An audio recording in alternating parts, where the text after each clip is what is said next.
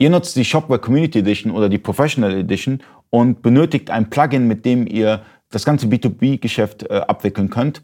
Nach dem Intro erfahrt ihr, mit welchem System ihr das umsetzen könnt.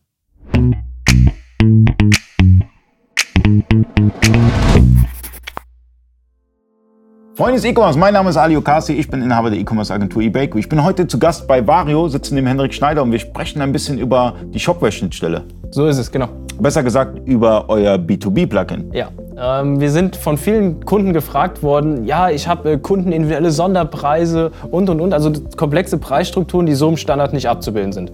Und ähm, dann haben wir uns nach einer Lösung umgeschaut, es, es gab keine am Markt und da haben wir ja, uns äh, gedacht, wir müssen was Eigenes entwickeln und haben ein Plugin rausgebracht, was im Prinzip genau diese Anforderungen fürs B2B-Geschäft äh, umsetzt und dem Kunden ermöglicht, in direkter Anbindung an unser ERP-System.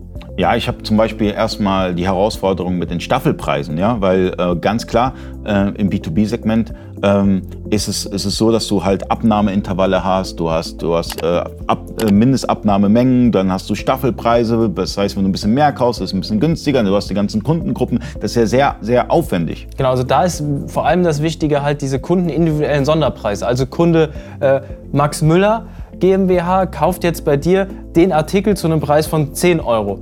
Ähm, die Firma 123 GmbH kauft den aber zu einem Preis von 5 Euro bei dir. Und das abzuwickeln, das ist halt äh, die besondere Herausforderung, dass, der, dass der das Unternehmen oder der Kunde sich einloggt und dass der dann seine Preise für seine Konditionen äh, im Prinzip dort findet. Und das haben wir mit dem Plugin unter anderem gelöst.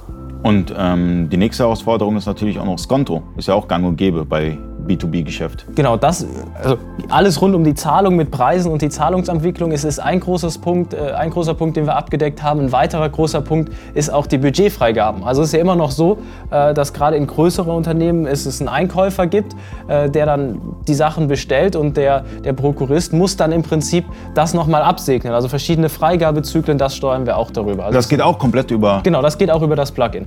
Wow. Also das ist auf jeden Fall, äh, das hätte ich jetzt nicht gedacht, dass ihr das auch noch abwickeln könnt. Das ist äh, natürlich äh, auch eine mega Herausforderung gewesen, das dann so, zu, so umzusetzen. Aber ihr kommt ja aus dem klassischen Handel eigentlich. Genau, also wir kommen halt da raus und man merkt halt sehr stark, dass der klassische Handel sich auch sehr stark digitalisiert und in E-Commerce einfach auch rein muss. Also es ist natürlich auch eine Marktsituation, wo, wo ein gewisses Müssen da ist äh, und ein Druck von den Konkurrenten da ist und deswegen ist dieses Plugin da so hilfreich. Und man muss halt die Strukturen, die im, im klassischen Handel da sind äh, oder in größeren Unternehmen, auch die dann auch dieses B2B-Geschäft umsetzen, äh, wie jetzt beispielsweise Kostenstellen, die ich für die einzelnen Einkäufe eingeben muss, das muss auch abgewickelt werden. Das muss einfach funktionieren. Ich kann jetzt nicht meinen Prozess auf den E-Commerce einfach runterbrechen und mache da alles anders als bisher. Das geht einfach in der Größenordnung nicht mehr. Was auch eine Schwierigkeit ist, ist beispielsweise, ähm, gerade im B2B-Segment ist es, ist es sehr, sehr wichtig, ähm, du hast halt das Problem, dem einen schickst du einen Lieferschein, dem anderen schickst du die Rechnung, dem anderen mach, mit dem anderen hast du die Korrespondenz. Kann man das alles abwickeln mit Vario?